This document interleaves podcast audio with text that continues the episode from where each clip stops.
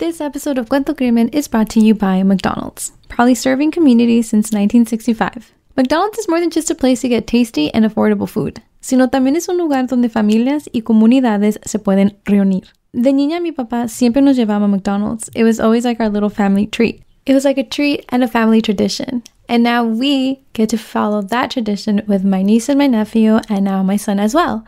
No one feels more like a hero than mom or dad coming home with Happy Meals. Me encanta. I'm loving it. COVID 19 moves fast, and now you can too. If you feel symptoms, even if they're mild, you should test fast. Test positive and at high risk for severe COVID 19? Then act fast with authorized oral treatments that can be taken at home and must be taken within five days from when symptoms begin.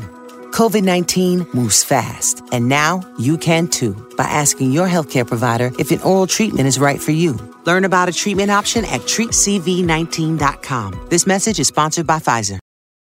Hey everyone! Hola a todos. This is Shahaira. and this is Stephanie, and welcome back to Cuento Crimen Podcast. Hoy vamos a hablar sobre el caso de Estrella Carrera, que era una mujer muy joven con dos hijos, and she was a sweet person and overall a very, very calm soul. hmm As we always say, con toda una vida por delante. And so today we will be talking about her. Y antes de empezar el caso, we again would like to give you all a heads up. We will talk about sensitive topics, entonces queríamos darles una advertencia porque vamos a hablar de temas sensibles. And again, queremos decir que hablamos de estos casos con todo respeto a las familias y víctimas. Okay, let's jump in.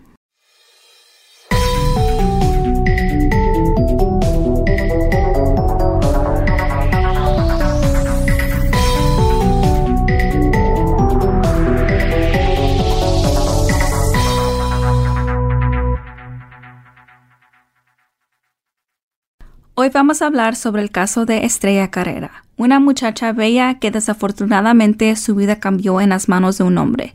Y estas historias que estamos contando en este podcast a veces suenan muy similares porque se trata de un hombre abusivo y tóxico, and in this case, it's no different. Estrella tenía dos hijos. Tenía una hija de nueve años from a previous relationship, and she also had a two-year-old with her current partner at the time, Arnoldo Jimenez. And as for her career, ella era una Spanish language translator for a welfare agency. So she had a really good job. And again, we always say this we love someone who is bilingual and Yes. uses both languages at a job. Exactly. We love to see it. Yeah. Um, and so Arnoldo and Estrella were together, but they did have that on and off relationship. Y la familia de Estrella no quería a Arnoldo for this exact reason. And I'm sure they have their personal reasons as well. They thought that, you know, the relationship was just very toxic and that Estrella could do better. Mm-hmm. Yeah, la familia y amigos de Estrella had witnessed the relationship and they knew that they weren't good together, or like more specifically, that Arnoldo was not good enough for Estrella because mm-hmm. he was the one that was problematic and bringing, you know, all this toxic vibes into the mm. relationship. Yeah. Don't like that. and yeah, like we were saying, it, it was just a very unstable relationship. And because of this, they both made a very rash and quick decision.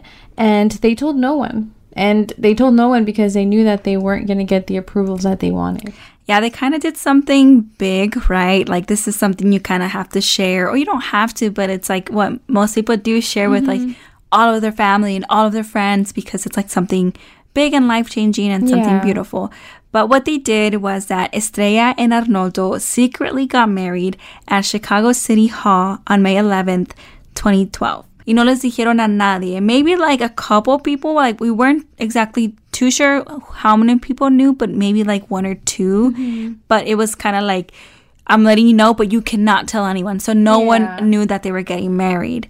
Entonces, ah, Estrella y Arnoldo se casaron y citaron a su familia y amigos a un restaurante para ir a cenar, ya que, you know, estén casados. Como estaba diciendo Steph, like the important people, como la familia, like the immediate family, they did not know what was going on.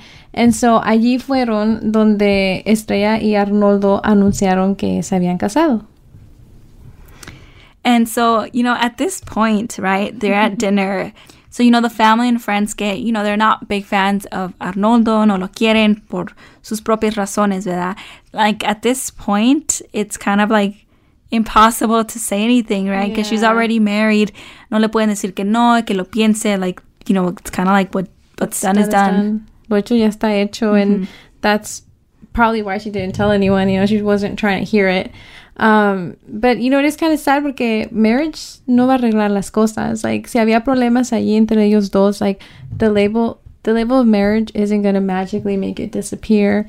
Um, I mean, as much as we wish it would, it just it won't. You know, and so I feel like if they are looking at marriage as the solution, it's probably not going to be the right one. Yeah, I 100% agree. And um and so after they got married, the couple headed to dinner, right? So it's a little recap. They headed to dinner uh, with family and friends to celebrate the marriage. And no one knew at that point until, you know, like they announced it. Yeah. And they were still dressed in like their um, wedding attire and everything. So they were like, oh, you know, what's the occasion? Why are y'all dressed so fancy? So they kind of made just sense yeah, after a while. Yeah, they kind of just dropped the bomb, like, "Hey, we're married," Yeah. kind of thing. And so, just to take like a step back and to go more into detail in la relación entre Estrella y Arnoldo, like it was a very violent one. Um, Jasmine, which was Estrella's sister, dice que él le pegaba a Estrella and that, you know, she would just see bruises on her sister multiple occasions. And she also described Arnoldo as a very possessive and jealous partner. Mm-hmm. Yeah, he definitely had a history of violence. Mm-hmm. También encontramos artículos de Arnoldo, you know, previously from like dating Estrella. Like he uh, was arrested for domestic violence in another city and with mm-hmm. someone else. Again, it didn't involve Estrella, but it's just some background information on him. So like we have a better understanding of what kind of person he is. And I feel like that speaks volumes porque no fue la primera vez que le pegó a Estrella, ni Estrella fue la primera persona. Mm-hmm. Like, this is just him. This is mm-hmm. his persona. Mm-hmm. Um, and so after they had dinner and they make their announcement, they head out to a nightclub to celebrate their marriage. And, you know, some friends come along y ellos también quieren celebrar because, you know, at the end of the day, like, you're going to try your best to be there for your friend and just join in on their happy train. Yeah. So yeah, I agree. Like it's kind of like your friend got married, and you might not hundred percent agree, right? But si es tu amiga de you know años, and Yeah. you're gonna be with her like through thick and thin. So Like for um, the sake of her happiness, yeah. you're gonna want to show up. yeah, you're gonna show up for her. Yeah, I agree. And so that's what happened. Like todos se fueron de fiesta a celebrar, you know, a night out, a night of drinking and dancing and, and just celebrating because it was just a good day, you know. And so um, it was a long night for them because they ended up uh, calling the night at 4 a.m. Yeah, it's a long night. It's a long night, and uh, yeah, I, I don't think we've ever been out that long. It's because I, think we're homebodies. We like, You know, I can go out and socialize, but I think like at a certain time, I'm like, oh, okay, yeah, I'm good. I, I agree. I think 4 a.m. is pretty late, you know? Yeah. I think for us, it's like always been like 3 a.m. and like think that that's like, pushing yeah. it, you know? Like usually I think a sweet spot is like 2 a.m. I think that's perfect. That's yeah. perfect. Passing that, it's like late. I gotta, you know, go home. Mm, I feel like only bad things happen after that time. Yeah. you know? like things that shouldn't happen. Yeah, that's true. Yeah, I think that definitely sounds like something my mom would say. You know? oh my god. For You're oh, I'm a mom. mom. Oh my god. yeah. Um, but yeah, I guess, uh, you know, back to story. Yeah. Fue una noche larga de mucho que celebrar, which is like, maybe they don't do that often, right? That's it's kind of like, they went all yeah, special night. occasion. So True. yeah. So yeah. And a lot happened during this night. So we came across some articles que dicen que Arnoldo got super upset que porque un empleado del nightclub, you know, came over to Estrella just to ask her something. Like we don't know exactly what it was, but it was something like you know, one of those things like, "Hey, is this your purse?" or like, "Hey, did you forget your keys?" You, you know, something like irrelevant to her. And so I think um, Arnoldo caught a glimpse of that or like Mm-hmm. the ending of that like small interaction. And he, uh, yeah, like, I guess got super upset. But like, again, like, nomás is something so simple. It's like Mm-hmm. kind of like a, um, a waiter or waitress, like, asking you something or what just doing their job, yeah doing their job. It's like what are you gonna get mad f- because they smiled for a second too long? Like it's kind of like yeah irrelevant like you were saying. It's like no big deal. It's like No vale la pena. yeah nomás es un empleado that most likely just wants to go home too Exactly. just wants to wrap up the night clean and go you know? And like they're just yeah, like I, it's like no double meaning like you know? I mean, some like actions really are just that transparent. yeah you know? super transparent Yeah, so that's what it was. But you know, Estrella tried to tell him, you know, que no, no era nada. It was just a simple question, but he was just not believing her, and so he got super upset. Y ahí es cuando le entraron los celos, and um, that's all we kind of knew from that night. So it seemed like the night ended really rocky, y cada quien se fue por su lado, and it was just a sucky night. Yeah, I think it, it it's also sad like the people that um like were with them throughout the whole entire night. Yeah. And to see that that was the last thing that happened between them like oh wow, they just got married and they're fighting at the end of the night and like you as a friend or a family member and not sure who was uh who was with them last, but like to see that happen it's kind of like yeah. sour because like it's meant to be una noche bella, like the biggest um, and the happiest day of your life. And also, like, while trying to give them your blessing, you know? Mm-hmm. And it's like, Yeah. It, it, it's, I think, a very sour way to end a night. And obviously, Yeah. like, and obviously, this is like a true crime case, so it does get worse. yeah.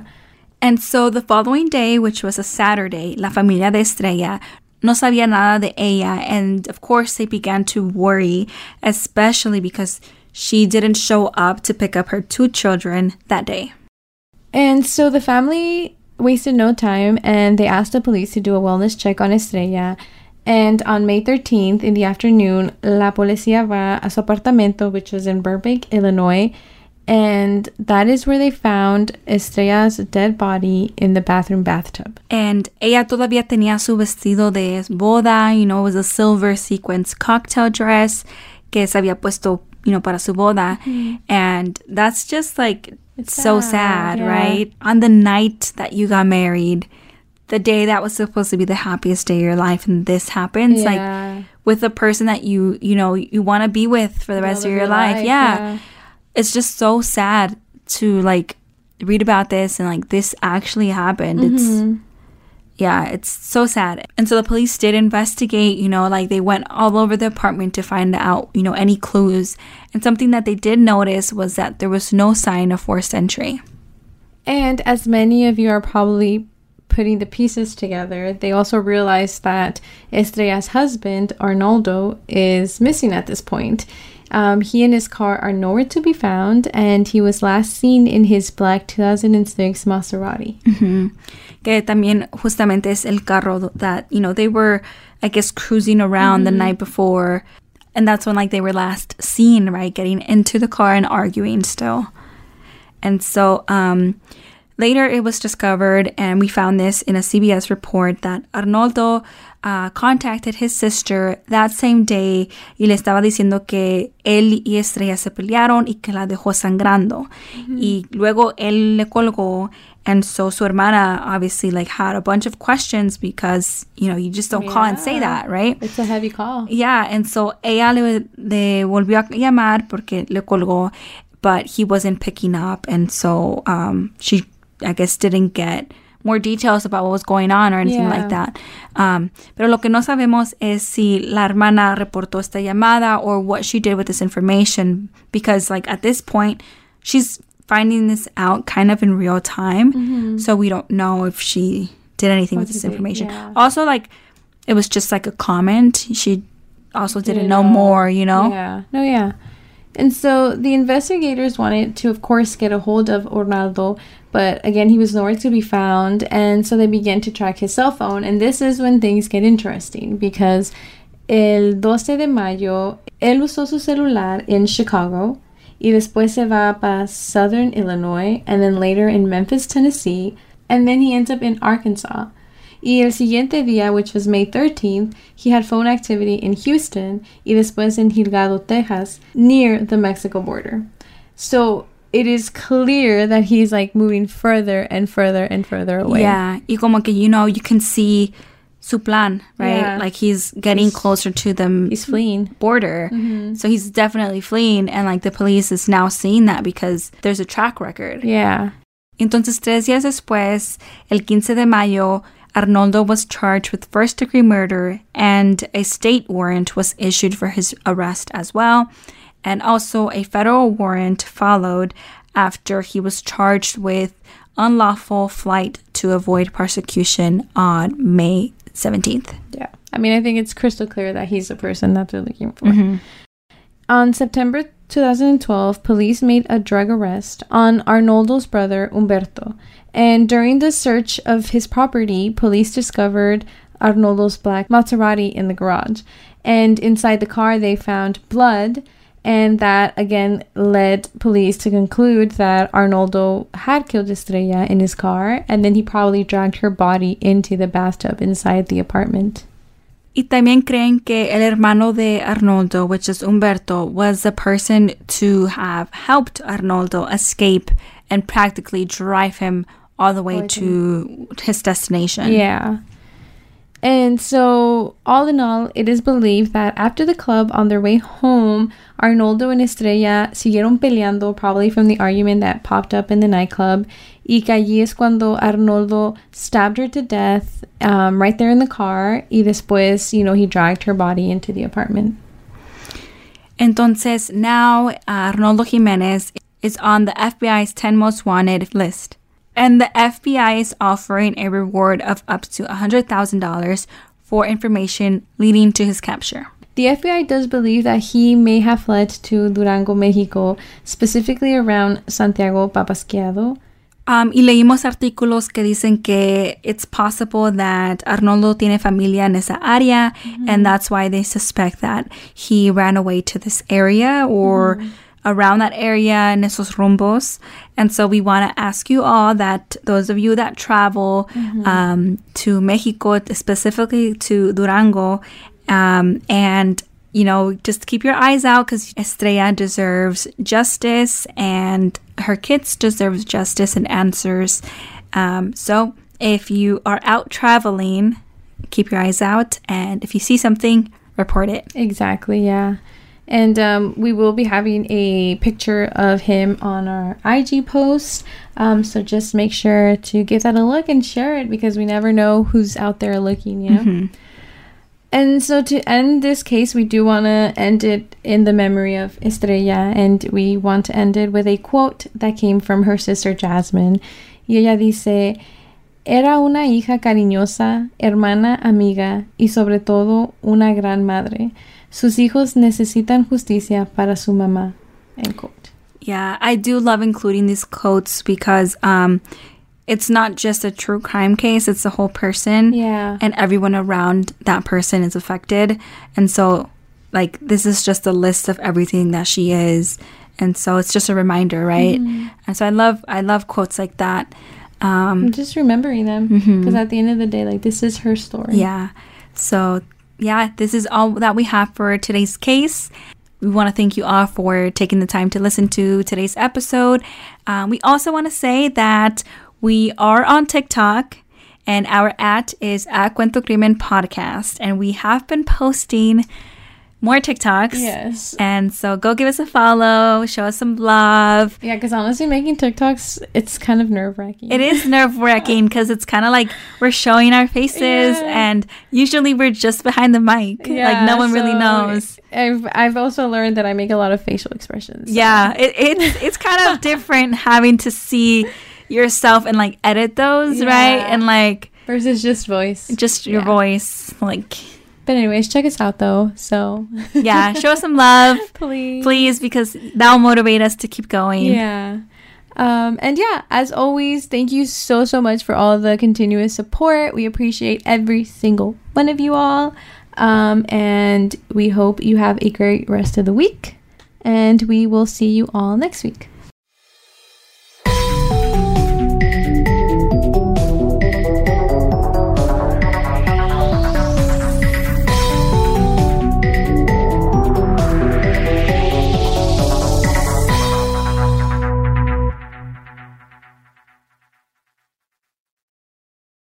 Guys, it is Ryan. I'm not sure if you know this about me, but I'm a bit of a fun fanatic when I can. I like to work, but I like fun too. It's a thing. And now the truth is out there. I can tell you about my favorite place to have fun. Chumba Casino. They have hundreds of social casino style games to choose from with new games released each week. You can play for free anytime, anywhere and each day brings a new chance to collect daily bonuses. So join me in the fun. Sign up now at ChumbaCasino.com. No purchase necessary. Group. Void were prohibited by law. See terms and conditions. 18 plus.